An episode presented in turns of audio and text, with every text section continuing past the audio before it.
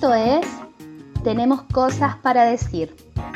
Cleo y Lu la activaron, transformando sus conversaciones en un podcast con el objetivo de trasladar sus charlas por fuera del ámbito privado. En este capítulo hablaremos sobre las redes sociales.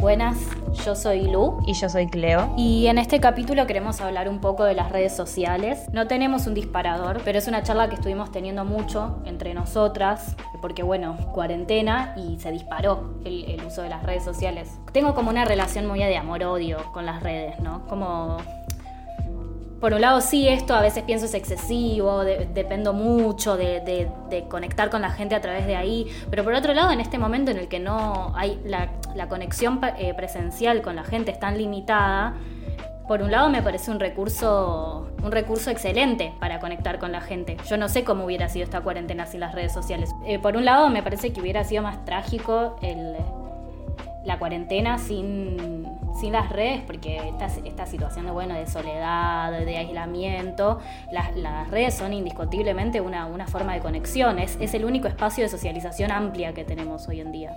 Y además son un excelente medio de comunicación, nos estamos enterando de un montón de cosas que, son re necesarias y más en un momento justamente de aislamiento en donde el contacto con la realidad puede ser eh, muy difícil. Sí está buenísimo contar con, con ese recurso para de algún modo conectar con el afuera también te permite conectar con, el adentro, con, una misma, porque hay un montón de contenido muy interesante que está al alcance de cualquiera que esté dentro de esa red.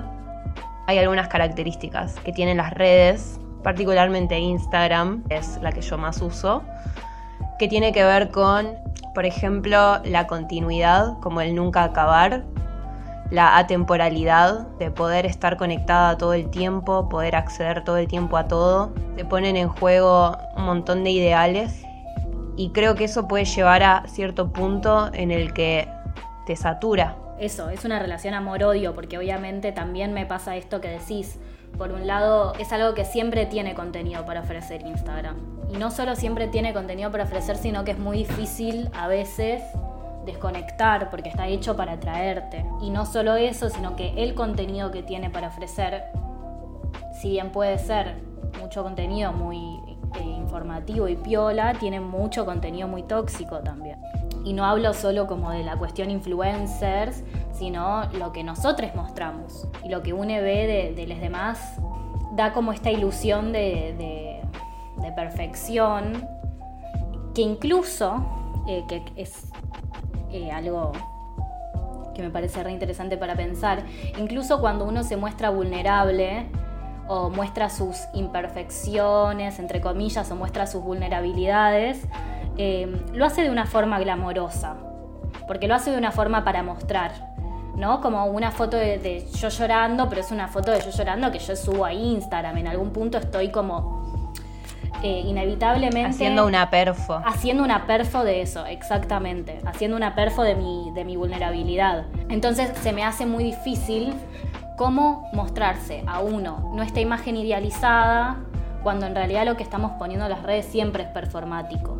Y cómo no hacer del sufrimiento, de la vulnerabilidad, una perfo. Con Cleo vemos mucho y, charlamos mucho. Por ejemplo, los memes sobre depresión, los memes sobre, sobre uso de psicofármacos. No solo los memes, sino como también mucha, mucha gente, muchas personas que en pos de naturalizar estos temas que es re importante hablar y naturalizar, en algún punto hasta dónde no se termina banalizando esto, ¿no? ¿Hasta dónde hacer tanto chiste de eso? ¿Dónde está la raya entre naturalización y romantización? Es lo que siempre nos preguntamos con Cleo. Como dónde eh, aprender a diferenciar como, bueno, esto está bueno charlarlo y está bueno naturalizarlo y hasta cuánto lo estoy romantizando, porque en cuanto entra a la perfo que yo pongo en las redes, hay inmediatamente una cuestión de que eso entre en, en, en lo romántico, lo romántico de lo que uno presenta.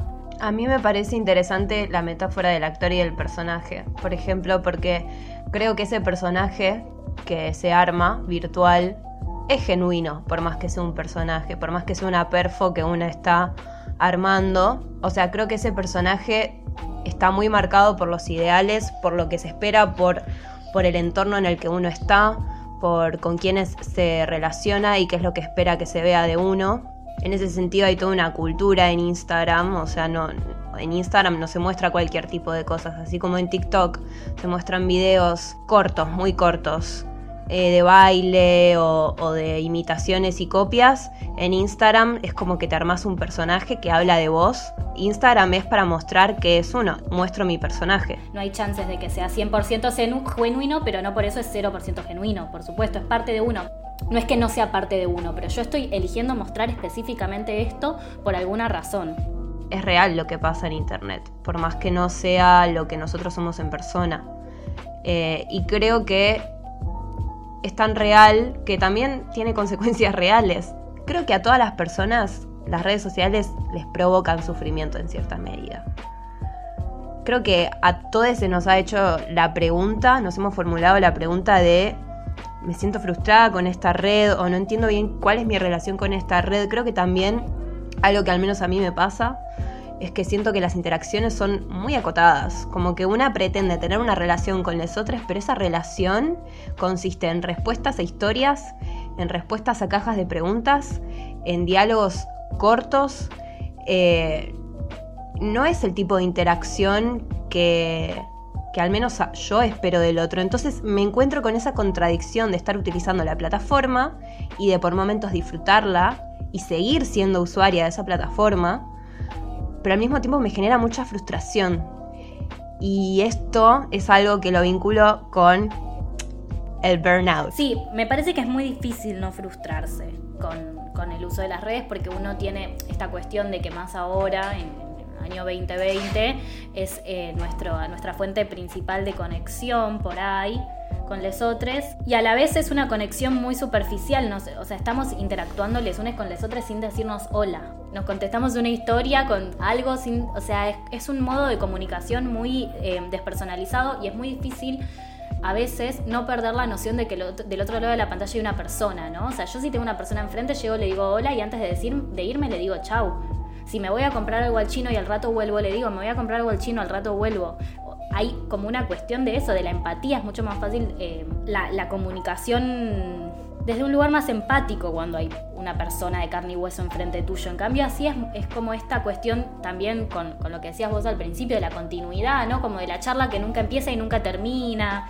Eh, es una forma completamente diferente de vincularnos entre nosotros que puede ser muy frustrante.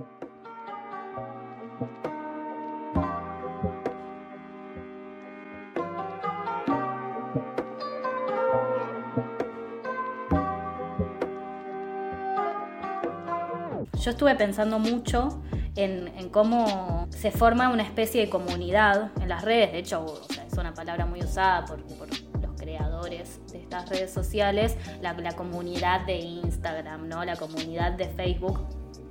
Y realmente creo que, lo hay, que hay una, especie de como grupo, de grupalidad que se forma entre todos los usuarios de, una red social.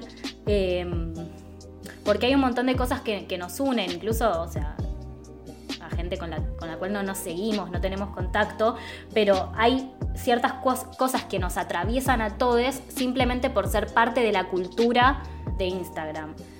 Por ejemplo, retomando esto de la perfo que uno hace y la excelencia, me parece que estamos en un contexto social en, el cual se nos presiona constantemente hacia la excelencia. Tenemos que todo el tiempo mostrarnos perfectos, mostrarnos ideales. Interiorizamos y nos autoexplotamos en el sentido de ser excelentes y de tener una perfo que todo el tiempo llame la atención y que todo el tiempo capte al otro. Se nos había ocurrido un paralelismo entre esta comunidad de Instagram y lo que sería una organización. Retomando un poco esta cuestión de, de las redes que a veces nos cansan, nos agotan, lo asocio con el burnout que es una enfermedad de la excelencia. En definitiva, es un conjunto de síntomas asociados a, principalmente al cansancio, a la desmotivación, a la falta de, energía, asociados con esta cuestión capitalista de estar constantemente buscando ser súper productivos, súper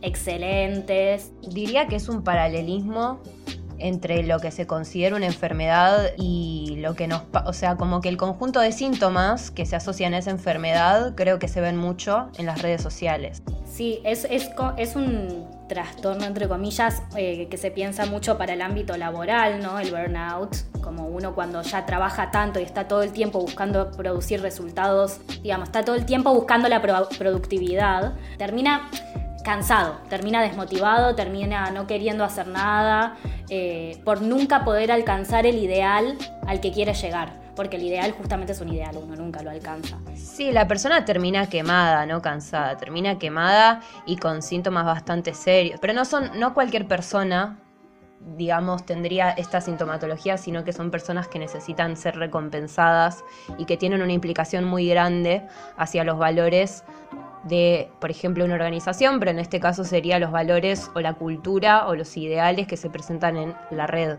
social. Sí, lo cual me hace pensar en, o sea, vos decís, son personas que necesitan ser recompensadas, pero recompensadas necesitamos ser todos. Y, y como las redes sociales me parecen el ejemplo perfecto de eso, o sea, vivimos hoy en día todos sumergidos eh, en en esa nebulosa que es la red social en la cual estamos constantemente buscando validación en algún punto. Sea cual sea, se vea como se vea esa validación para cada uno.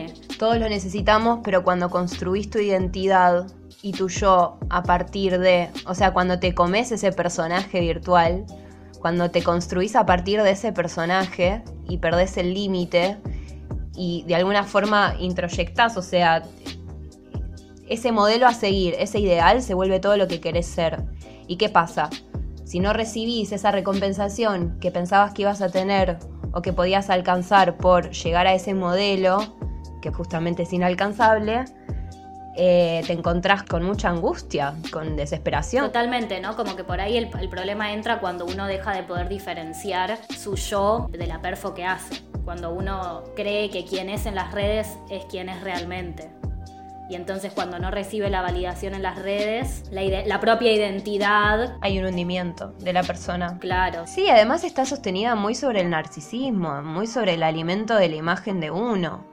Entonces, si está sostenida en eso, esa identidad que construiste se va a caer o sea, las redes sociales además cambian todo el tiempo, incluso el logaritmo de, las redes, como que es esclavizante, me parece también. Como depender tanto de la aprobación de los otros y de cómo se maneja una red que no tenemos forma, no tenemos forma de operar sobre eso tampoco. Cuando, cuando todos somos parte de algo, cuando todos somos parte de, una comunidad, de una organización, en parte lo que nos unifica a todos es tener ciertas creencias eh, en común ciertos, mitos que nos atraviesan a todos por pertenecer a esa comunidad. Algo que nos unifica son ciertos mitos que son como historias o creencias que tenemos todos.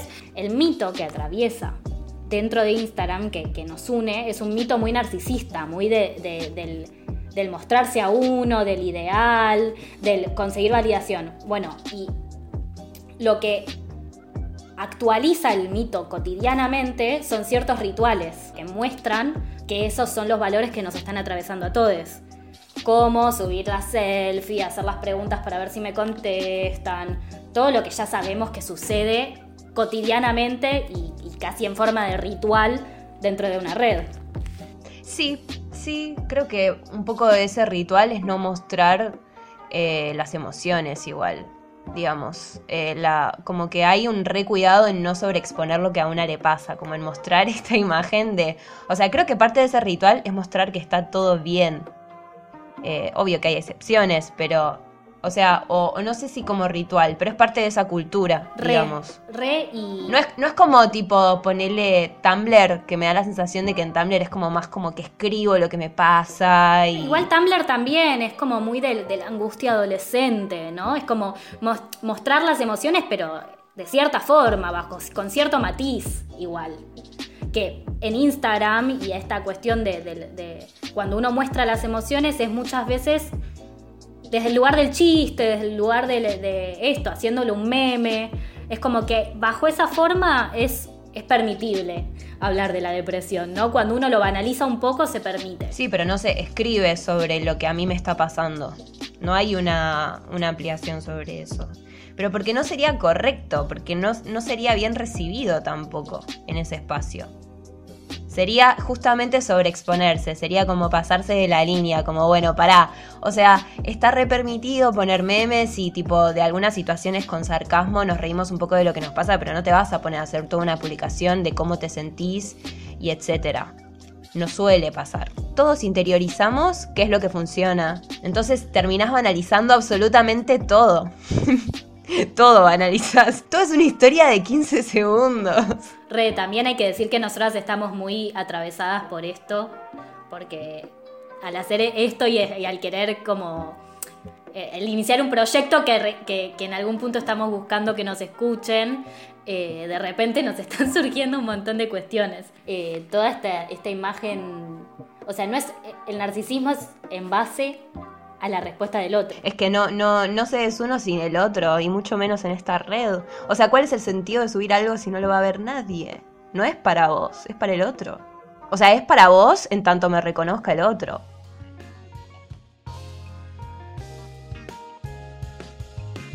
Ha finalizado el segundo capítulo de Tenemos Cosas para Decir.